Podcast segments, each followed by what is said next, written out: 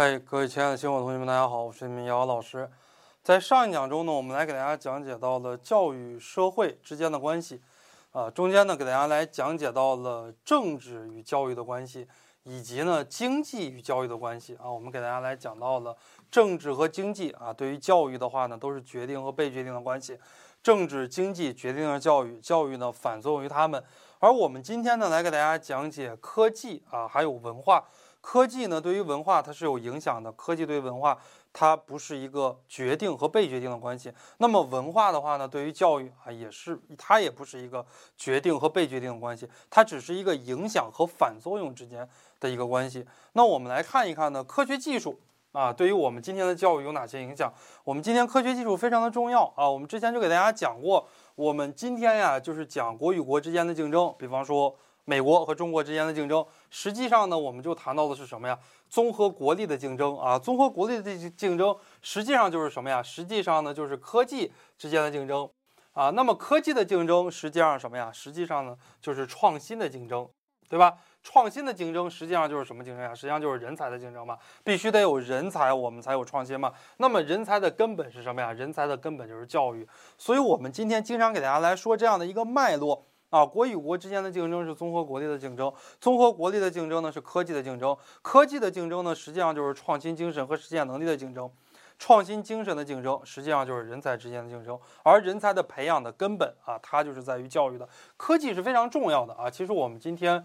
呃，生活中方方面面，那我们今天经常说的一句话叫做“科技改变未来”。经常我们不管是做什么啊，其实都是跟科技有关的，包括我们的衣食住行啊，乃至于我们的方方面面。大家现在看到的这个网课啊，对面有一个这个摄像机，哎，我身边啊有一个这个麦克风，然后呢，我们通过一个黑板来给大家。来给大家进行讲课，我们通过一个机器啊，几者高速同步来自动啊进行剪辑，这就是我们说到的科技对于我们的方方面面进行了非常深远的这个影响。那么科技呢，它对于教育有哪些影响呢？我们来看一下，科技对于教育啊者提供了更高的要求啊，以前科技没有这么发展。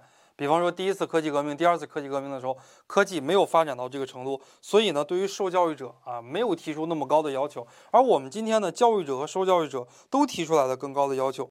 在我们的书上七十五页也给大家讲到了，当今科学快速发展，加快了劳动密集型向知识密集型的转变。以前我们中国呢是一个劳动密集型的一个产业啊，你看耐克、阿迪呀，很多代工厂，哎，现在都在。以前都在我们中国，而现在的话呢，要不就在马来西亚，要不就在印度尼西亚，要不呢就在老挝啊。你看我平时经常喜欢穿一些比较有名的一些品牌的这个运动服啊，一翻，哎，有一看很多都是越南产的。就是我们现在呢，中国啊已经失去了这个人口红利了。我们今天中国的话呢，就感觉用人成本、用工成本是非常高的啊。比方说我们期末考研招聘一个新的老师，那每个月的工资至少是四五千块钱，你还是得。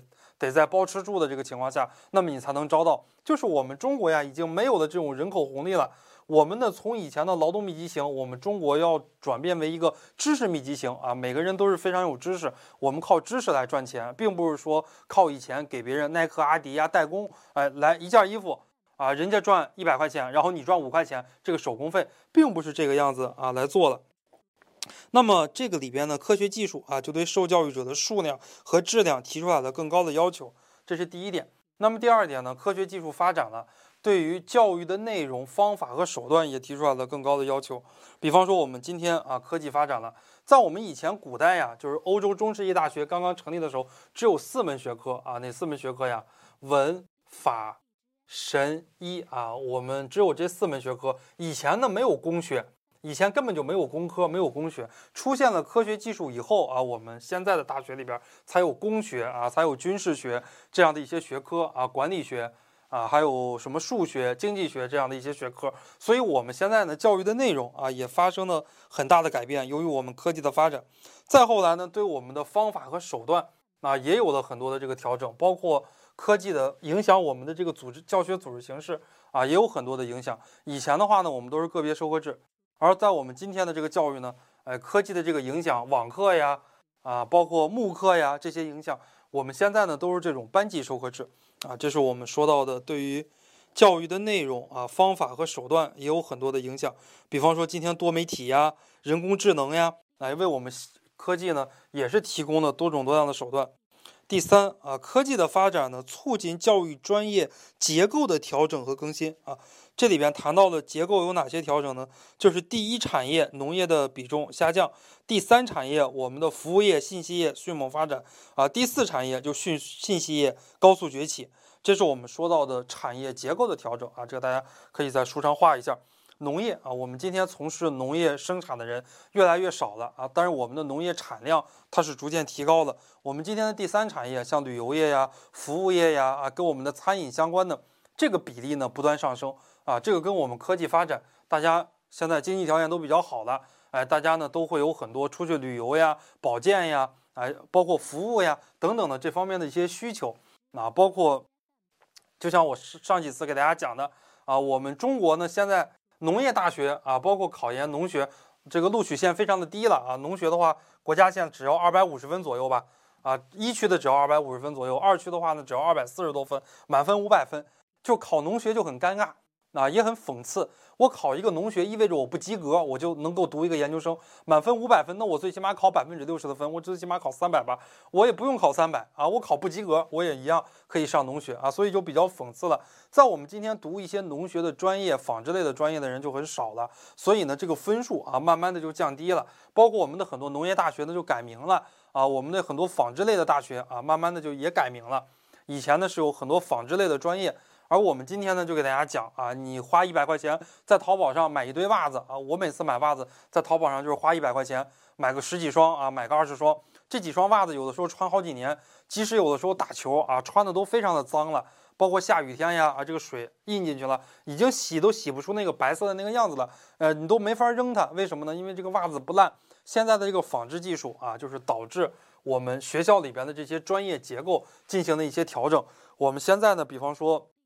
教育类的啊，人工智能类的，包括语言类的啊，经济类、管理类、金融业、金融类的、会计类的这些专业呢就比较火啊。像有一些专业那相对来讲就差一些，这都是由于科技的发展啊，对于我们专业结构的影响的一些改变。后边呢，我们谈到教育对于科技的影响啊，我们来看一下。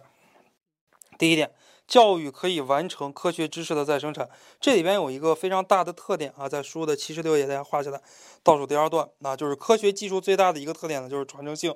科学技术的发展啊，就像我们国家两弹一星呀。你看，我们国家以前啊发过这个东方红一号、东方红二号啊，再到神舟一号、神舟二号、神舟三号、四号、五号、神舟五号啊，杨利伟就飞上了太空了。再到后来呢，我们出现了天宫一号、天宫二号啊，嫦娥一号、嫦娥二号，就是我们这个科学的发展呀。你看，从五几年开始，东方红人造卫星啊，就六几年就发射上天了，一直到我们今天五十多年啊，六十多年的这个时间，它是需要一代人、几代人。或者说几十代人的这个努力来完成的啊，一代踩着另一代的这个肩膀往上爬，所以呢，它有利于科学知识的再生产，这是第一个特点。第二个特点呢，教育可以推进科技的体制化啊，在这里边谈到了我们的教育，尤其是高等教育啊，跟科学技术的影响啊，或者说沾边儿啊，沾边儿的非常的多。这个在书的七十七页啊这一段大家画下来，它与教育，尤其是高等教育有着密切的联系。那么最初呢，很多的科研机构是建立在大学的，所以高等教育呢，它的发展大大的促进了科学体制化的进程。就像我们今天啊，你像我是我是在湖南大学，我们湖南大学呢有一个国家超级计算机中心，哇，那超级计算机好大！我一进去，我一看，哇塞，这么大一台计算机，对吧？他告诉我，这这就是一台计算机。这一台计算机比我们家都大，对吧？我们家两百个平方，我这一台计算机我一看都不止两百个平方。这一台计算机那么大，必须得给它建一个博物馆，然后把它给放起来啊！包括中南大学啊，中南大学也是啊，它里边有很多的专业啊。中南大学比较好的一个专业是冶金啊，这种冶炼啊，冶金类的这种专业。比方说我们的神舟五号、神舟六号外边的那个耐高温材料，你看神舟号这种宇宙飞船呀，它通过大气层的时候跟大气层。摩擦它会产生几千度的高温，哎，中南大学呢，它就造这种材料，耐耐高温材料。为什么？你看习近平一来长沙，就先去中南大学拜见一下那个搞神舟飞船的那个老爷爷啊，叫黄黄伯云啊，就以前的中南大学的老校长啊，那么就去拜访他一下。为什么拜访他一下呢？为我们国家两弹一星事业确实做出了很大的贡献。他搞的那个耐高温材料，几千度它不燃烧啊，你如果搞一个其他的东西，你看搞搞一件布，搞一件衣服，或者说你看搞一个这个铁的东西，别说几千度了，几百度啊，就直接就燃燃烧成灰烬了。所以这是我们说到的啊，教育，尤其是高等教育，可以促进科学的体制化。因为在大学里边呢，有很多的这种研究所啊，我们今天大学里边每个大学啊，尤其是二幺九八五大学里边，会有很多的研究所。教育本身就具有科学研究功能啊，那么教育呢，同时也负担着发展科学以及生产啊新的科学知识的任务。所以说，科学技术如果是离开了教育啊，这个在说七十七页最后一段，大家画起来。科学事业如果离开了教育，就不能增加新的血液啊，就会停步不前的。所以，教育本身也是具有科学研究的功能的。通过教学啊，也是具有科学研究的功能。最后呢，教育可以推进啊，可以推进科学技术研究的功能啊，这是一点。这个在说的七十八页。比如说，我们现在有多媒体、人工智能、电脑软件等等，那么这些呢，在教育上广泛应用，并对推进啊科学技术以及相关研究具有直接的作用啊，这是我们说到的这一点。这个大家可以在书上画一下啊，在书的七十八页，这是我们说到的科技对于教育的影响，以及教育对于科技的反作用。后边呢，我们说一下文化，文化考的比较多啊，文化考的比较多，为什么呢？因为就是。经济考的也比较多，政治考的比较少，因为政治这个东西呢，容易出现敏感啊，考你个政治与教育的关系。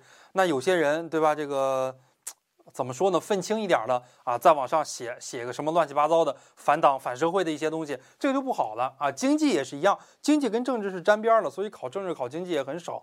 科技的话呢，考的也不多啊。科技，因为科技这个东西，咱们国家科技发展的不行。啊，咱们国家科技发展的不行。以前的话呢，这很早以前啊，就是很早以前有这么一个事情啊，出现了这么一个事情。但这个事情，我作为老师，我只是给大家来陈述这个事情，我不发表我的意见。以前的话呢，有一个主编啊，叫《科技日报》的一个主编，《科技日报》在我们国家是一个比较好的一个报刊，他的一个编辑，然后他就是有一句非常讽刺的话。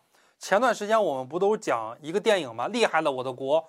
然后科技日报这个主编他就说了一句话：“哎呀，没没那么多厉害的啊，我的国没那么厉害。为什么我的国没那么厉害呢？说我们国家很多科技的东西不行啊，它是落后于世界上的很多国家的。虽然有一些科技在我们国家啊比较领先，像我们国家这种高铁这种技术是吧领先，但也有一些科技类的东西我们国家没那么领先啊。它就是让人们，它也是唤醒人们。”也没有说对党啊，对我们的这个统治阶级不利，他就是唤醒人们，你要时刻保持这样的一个冷静啊。我们还没有达到科学之巅呢，你不要觉得我们国家方方面面都特别特别强了啊。所以，科技日报它是那个主编，他是从这个角度啊来说，呃，所以科技我们国家科技也不是太好啊。考文化考的就比较多了，考文化这个东西呢，就是既学生啊不容易有这种主观的这种臆造。而且呢，文化跟教育啊，它也是一个相关的一个东西，所以考文化考的比较多啊。我们来看一下文化，在文化这一块呢，我们先看八十一页啊，八十一页看后边，什么是广义文化啊？人类社会历史文化，呃的过程中所创造的物质财富和精神文化、精神财富的总和，这个叫广义的文化。啊，然后后边讲狭义的文化，狭义的文化就是指精神或者是观念上的文化，那么主要指与人类精神活动以及产品相关的一些文化，这是我们所指的狭义的文化啊。下边呢还包括，呃，物质形态的文化、制度形态的文化、观念形态的文化，以及活动形态的文化、心理行为形态的文化等等啊。这个大家自己看一下，在书的八十一、八十二页后边呢，我们主要看文化对于教育的作用。以及教育是如何反作用于文化的？第一，呃，我们文化的发展，你看我们今天，尤其是改革开放之后，哎，我们的这种文化都发展了，而且呢是比较开明了。对于教育者和受教育者呢，都提出来了更高的需求，对吧？以前的我们那种文化是比较闭塞的，现在呢，我们改革开放了啊，是一种开放的这种文化，那么促进教育事业的发展和完善啊，有助于促进教育事业的发展和完善。这里边主要谈到了终身学习啊。这社会文化的发展啊，大家呢每个人都终身学习了，哎，所以有利于促进教育事业的发展和完善。第二，社会文化的发展促进学校与社会之间的联系加强，哎，我们现在谈到了社会文化，哎，所以很多的这个社会上的一些群体呀，哎，都找学校做一些横向课题。你们现在不知道什么是横向课题，你们读了研之后，你们就知道什么是横向课题了。比方说咱们星火啊，给湖南师范大学捐了八十万，这八十万的话呢是每年分四万给的，然后总共呢捐二十年，一直捐到湖南师范大学建校一百周年啊。这四万块钱呢就叫横向经费，横向经费跟湖南师大教科院签一个合同啊，让你来研究一下。比方说湖南师大啊教科院，你要帮我来研究一下这个二零假设啊二零二三年全国考研的这个人数的一个预测。哎，你做教育的，你做统计的，你帮我来预测一下，我给你四万块钱。所以，呃，大家读了研究生之后，你们的导师啊，跟社会上的这些企业呀、这些机构这种联系是非常密切的。这种密切呢，其实是一种比较好的一种密切啊，可以导致学校和社会之间联系的加强。好，我们看一看这个在书上啊，这个在书的八十二页啊，八十二页，呃，可以使得学校教育中啊，校内校外活动也变得逐渐多样化。啊，然后使得学校的办学形式也会多样化，比方说有民办、公办啊，还有很多种。再说到八十二页啊，第倒数第二段，大家可以自己画一下。第三，社会文化的发展促进教学内容啊质量结构的变化啊，比方说时代发展了啊，就是社会文化也进行发展了，那我们的教育内容呢也得到了更新了。大家以前啊，比方说我们的这个中小学的这个课本里边。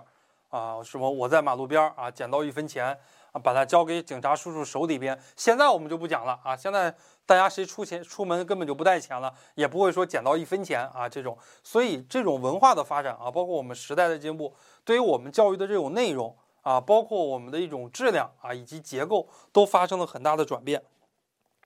这个结构的话呢，呃，在这里边八十三页也说到了。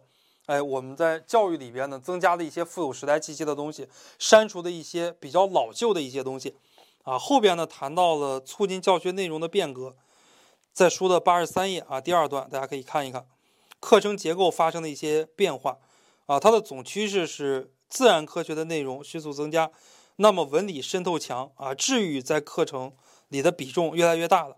好，第四点，文化的发展对于教育的方法手段。和教学组织形式啊，也是具有很强的变革的。就是我们教学的方法和手段，哎，越来越形象，越越来越生动，越来让越让学生啊，他得以非常好的接受。这是我们这一点。再往后呢，我们看一下教育的文化作用啊，这个是常考的。一般考的话，考一道简答题就考这个教育的文化作用，或者说教育对文化产生了哪些作用。如果考一道论述题啊，就这么考你。文化对于教育的制约啊，以及教育对于文化的反作用。那如果考一道大的论述题，这一点和这一大点都得答。呃，但是这一块经常考一道小的简答题啊，这个是经常考的。那么教育对于文化的作用，我们来看一下。教育是社会文化得以保存和传递的重要手段啊，通过教学得以保存和传递。那么教育是促进社会和文化得以交流和融合的重要手段，那就是通过。社会上的一些交流呀，学校呀，一些研讨会呀，或者国际之间的一些留学活动啊，使得文化得以交流和融合啊。这个在书的八十四页，大家可以自己画一下。后边呢，教育是文化得以更新，呃和创造的重要手段啊。这里边主要谈到了一个人才，社会文化的发展可以培养出很多的人才，那么可以创造出很多新的文化，那么也可以使得文化通过人才的发挥啊得到更新，这样的一个重要的手段。好，这我们就说完了啊。后边呢，我们说到了学校文化，呃，什么是学校文化呢？这个概念，学校文化呢又称校园文化，在八十四页、八十五页也有啊。这种狭义的就是指活动和精神的生活，校园文化、校园生活；广义的话呢，就是属于文化发展的一个过程，呃，整体部分啊，以及自我调节的一个系统。这是我们谈到的学校文化啊，校园文化。三个一群，五个一伙，或者组成的一个什么社团呀、协会呀，这种校园文化呢，有一些特征，呃，它是有组织的文化，然后呢，它是整合性比较强的一些文化，整合大家有共同兴趣爱好的啊，它是以传播文化为己任啊，然后第二，最后呢，它是校园文化啊，它是学校文化的一个缩影。大家翻过页来啊，我们来看一下这个校园文化啊，校园文化，在书的八十四页，什么是校园文化呢？比方说啊，胸前佩戴这个学校的校徽呀，啊，你像大家如果去到这个北大清华，北大和清华离得很近嘛，啊，两个学校谁也看不起谁啊。你们这个学校的学生，北大的看不起清华的，清华的看不起北大的，对吧？你清华的这个学生，你一看到之后，哎，就穿的这个像姚老师一样啊，特别端庄，特别的典雅对吧？这头发，你看这发型整理的也非常的好。你去北大啊，你就会感觉到哇，孩子那个样子啊，原谅我这一生放荡不羁爱自由啊，就是那个样子。这就是一种校园文化啊。比方说师大的花儿啊，湖大的草，中南的和尚满街跑。湖大校草很多，对吧？师大的校花很多。然后在中南大学呢，就是找不到对象的就很多啊。中南的和尚满街跑。这是我们说到的校园文化，后边呢我们会给大家讲到学生文化。那么学生在校园这个环境里边呢，他也会产生自己的文化。那么校园文化它有一些成因啊，学生文化有一些成因，在书的八十五页啊八十七页，大家看一下学生文化的成因。第一点，学生个体的身心特征有关啊，不同的年龄阶段，他的交友群体是不一样的。第二，学生文化的容易受到同辈群体的影响。比方说，大家都是考研的，你也是考研，他也是考研的啊，建一个群，对吧？相互监督啊，容易受到同辈群体的影响。第三啊，师生相互交流的作用。第四，家庭经济地位啊，不同的家庭经济地位，你能认识到的人，接触到的圈子就不一样。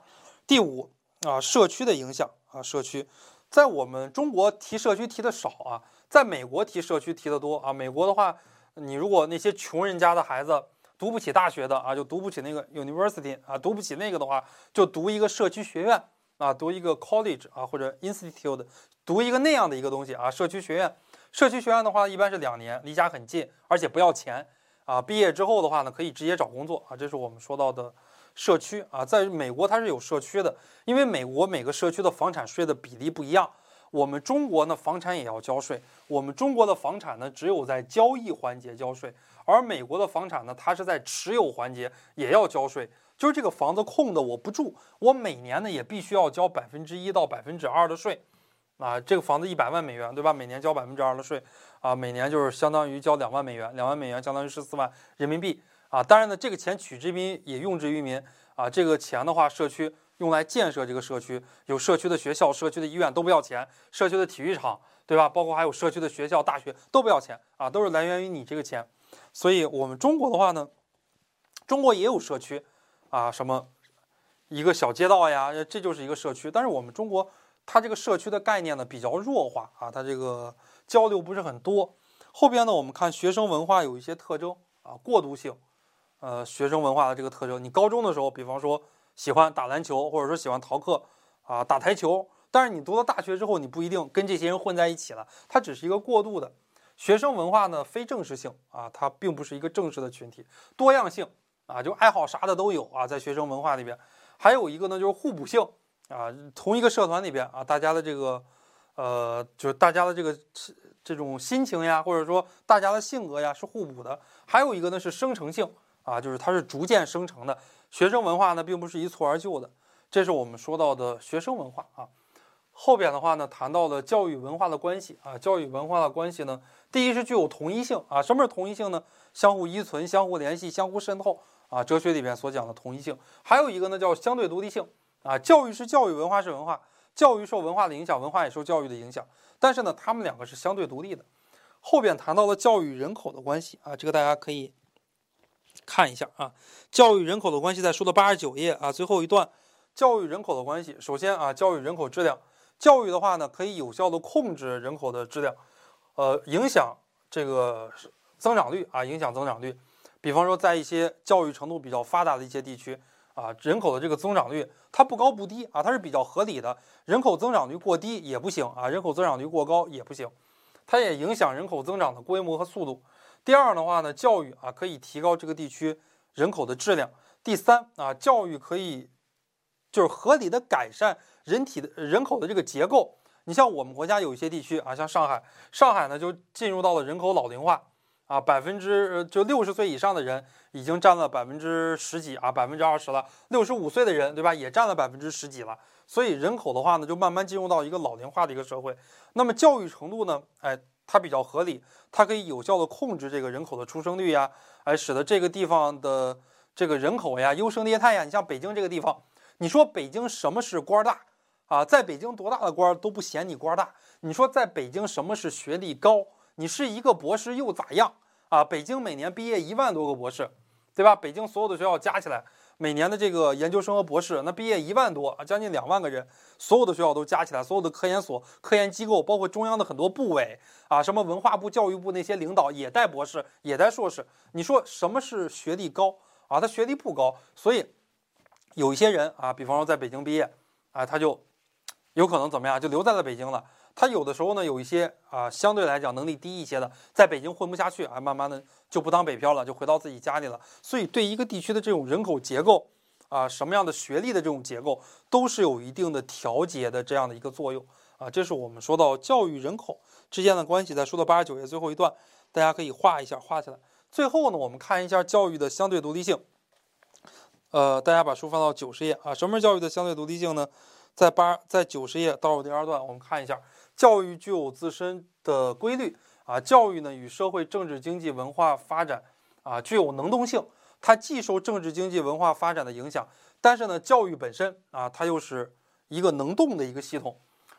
好，后边谈到了教育、社会其他子系统之间具有密切联系啊，教育的独立性它是相对的，它并不能绝对啊，并不能决定绝对于政治、经济、文化而存在啊，它只是一个相对的独立。后边呢，我们看看教育的相对独立性有哪些表现啊？这个表现呢，在书的九十一页，大家画一下。教育具有历史继承性啊，这是第一点。它哪些方面具有历史继承性呢？第一，教育的内容具有历史继承性。比方说，我们国家历史上非常重视劳动教育，你看我们今天，对吧？二零一九年之后也提出来了，也要重视劳动教育。这第一，历史继承性。第二呢，教育的制度和组织形式也具有历史继承性。哎，我们国家以前六三三四啊这种。学制对吧？哎，也现在也保留下来了，也具有历史继承性。第三，教育的理论和经验具有历史继承性。哎，不同的时期、不同的时代特征，我们都有一些经验。比方说教学相长呀、因材施教呀、脏息相辅呀、循序渐进、启发诱导呀，哎，这些哎具有历史继承性。呃，第二，教育、社会、政治、经济发展具有什么呀？具有不平衡性。它不衡不平衡性表现在两个方面。第一呢，叫做超前。教育的话呢，有可能超前社会、政治、经济的发展啊。比方说，我们现在你看计算机啊、人工智能呀，对吧？就超前于这种生产力和经济的发展。那么教育的这个发展呢，也是具有滞后性的。哎，教育有可能有的时候也是滞后的。比方说，先有了计算机啊，再有计算机的这个课程，教育呢滞后于政治经济的这个发展。最后还有一点啊，大家可以补充在你的书的九十一页，叫做教育具有自身质的规定性。啊，就是教育这个东西，它就是有它自己的本质。它的本质是啥呀？它的本质就是教育，它不是政治，不是经济，不是文化，不是科技，不是人口，不是其他方方面面啊。教育呢，它就是教育啊。所以说，教育具有自身质的规定性啊，它有它自己的本质。教育这个东西呢，后边我们会给大家讲到啊，教育这个东西的一些本质，它跟其他的行业不一样，它跟医学不一样，对吧？然后它跟这个其他的这种商业啊，这个也不一样。它跟其他的语言学也不一样啊，所以教育的话呢，教育学啊是具有自身的这个本质的一个特点的，它跟其他的社会的子系统完全的不一样，所以它也是具有相对独立性的。好，那我们这一章啊，第四章非常重要的一章，给大家分成两节来讲，就给大家讲完了。呃，下雨之后呢，大家独立的来阅读一下第四章的这五个小节，然后预习一下我们的第五章啊，教育目的，给大家留一个作业啊，给大家留一个作业的话呢，这个作业的话。这个作业的话，下面这个就不看了啊。下面这个是上一讲的，没有给大家改过来。九十二页的这四道题，那大家都要认真看一下。这四道题：教育与经济的关系，教育与政治的关系，教育与文化的关系，教育的相对独立性。这个也是我们在考研的过程中会经常考到的这几道题。好，那我们这一讲我们就给大家讲到这儿，我们下一讲来给大家讲解教育原理的第五章教育目的啊。谢谢大家。